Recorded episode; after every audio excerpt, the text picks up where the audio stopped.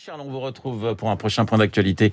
Eh bien, non pas avec vous, mais avec Lucille Bréau. À 9h, tout de suite, David Abiker, la revue de presse. Bonjour David.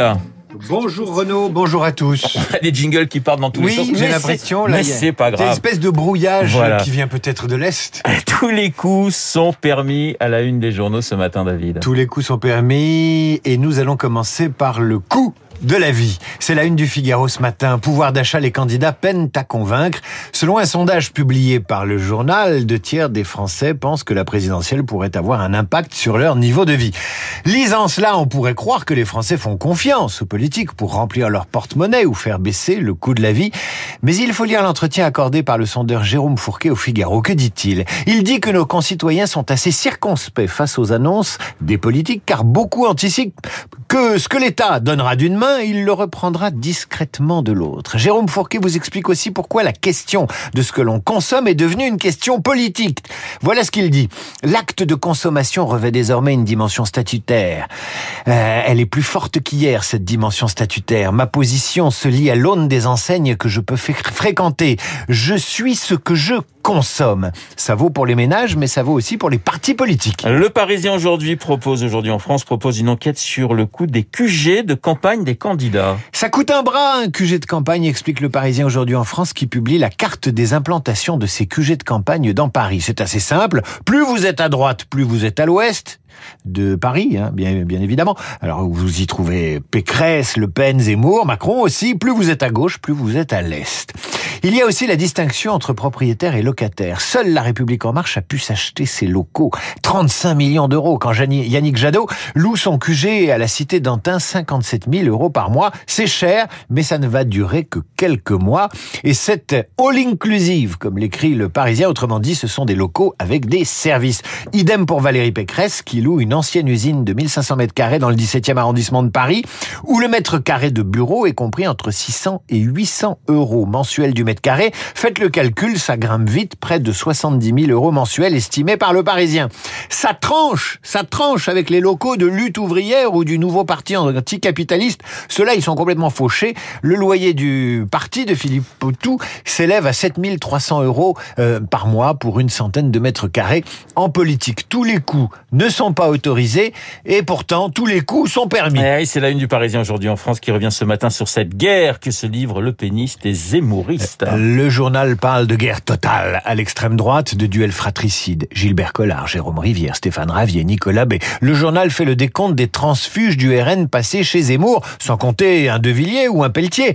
Électoralement, ça ne pèse pas lourd, mais médiatiquement, c'est un feuilleton qui pourrait se conclure par l'arrivée de Marion Maréchal, explique le Parisien aujourd'hui en France. Jean-Michel Salvatore, dans son édito, évoque le poison du doute, le même que Valérie Pécresse doit affronter chez les Républicains depuis dimanche, estime-t-il. Car là aussi, tous les coups sont permis, à commencer par le Pécresse bashing, dénoncé par la candidate elle-même et rapporté ce matin par la newsletter du Monde. Rien dans mon discours, a-t-elle dit hier en Vendée, n'accrédite le Pécresse bashing dont je suis victime depuis une semaine. Une stratégie totalement orchestrée par les macronistes qui veulent me discréditer. Oui, tous les coups sont permis en politique. C'est ce que doit se dire ce matin Anne Hidalgo, qui s'expliquait hier matin avec les lecteurs du Parisien et ne savait pas encore que le soir même, Ségolène Royal allait expliquer à la radio que le seul vote utile à gauche serait le vote pour Mélenchon. On n'est trahi que par les siens. Ouvrez Libération, vous y lirez que même le PS soutient très mollement la candidate du PS. C'est tout dire. Lisez encore Le Monde ce matin, vous verrez comment les militants pro-Zemmour utilisent Internet pour nourrir sa notice Wikipédia et comment leurs opposants détricotent le jour ce que les autres ont rédigé la nuit. Ça se passe comme ça sur Wikipédia, un jeu d'intox et d'un fox pour euh, défendre ou salir la réputation du candidat de la reconquête. On n'est trahi que par les siens. C'est aussi le sens de la une du Nouvel Observateur cette semaine. Ah Oui, l'espion qui venait du canard enchaîné. Le canard enchaîné de l'intérieur, si j'ose dire, par un de ces journalistes vendus au service secret tchécoslovaque. Nicolas B, accusé d'espionnage au Rassemblement national au profit de Zemmour, c'est de la rigolade à côté. C'était du temps de la guerre froide. L'histoire de Jean Clémentin, nom de plume pour ses lecteurs, Jean Manan, nom de code pour les services étrangers, Pipa. Il travaillait pour le journal satirique, donc le Canard enchaîné. De 1957 à 1969, il a livré 300 notes à la STB, la Sûreté de l'État tchécoslovaque, et publié de fausses informations dans le Canard enchaîné, moyennant rémunération. Plus tard, Jean Clémentin dirigera le Canard. Il développera un, un comble, la culture de l'investigation. Les preuves de la compromission de cet homme, qui a aujourd'hui 98 ans, sont consignées dans un dossier de 1548 pages portant le numéro 41582 et qui dormait depuis 50 ans dans les archives de feu la STB, dossier rouvert en 2019 par un historien tchèque du nom de Jean Coura approcher, recruter, abreuver de vraies ou fausses informations qui venaient de l'Est. Pipa va travailler 12 ans pour les services de renseignement tchécoslovaques, par conviction, mais également pour l'argent. Il va se livrer à des opérations de désinformation, jusqu'à ce rendez-vous avec son agent traitant en août 1969 dans un café à Paris. Les chars soviétiques ont écrasé le printemps de Prague un an auparavant. Un haut responsable des services secrets tchèques est passé à l'ouest. Il a le nom des taupes françaises. Il risque de balancer Jean Clémentin, et celui-ci risque de finir en prison pour espionnage. Le journaliste décide alors de raccrocher par peur d'être dénoncé, et il le dit cet été de 1969 à son officier traitant, un dénommé Merta.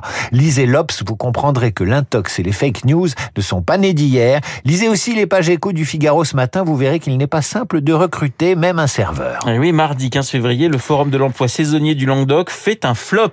C'est ce que rapporte le Figaro ce matin. Un salon de l'emploi au Gros du Roi, aussi vide que la plage sous la pluie se désole le journal. Vous avez 145 recruteurs présents. 1655 offres d'emploi vacants dans l'hôtellerie-restauration et le tourisme local.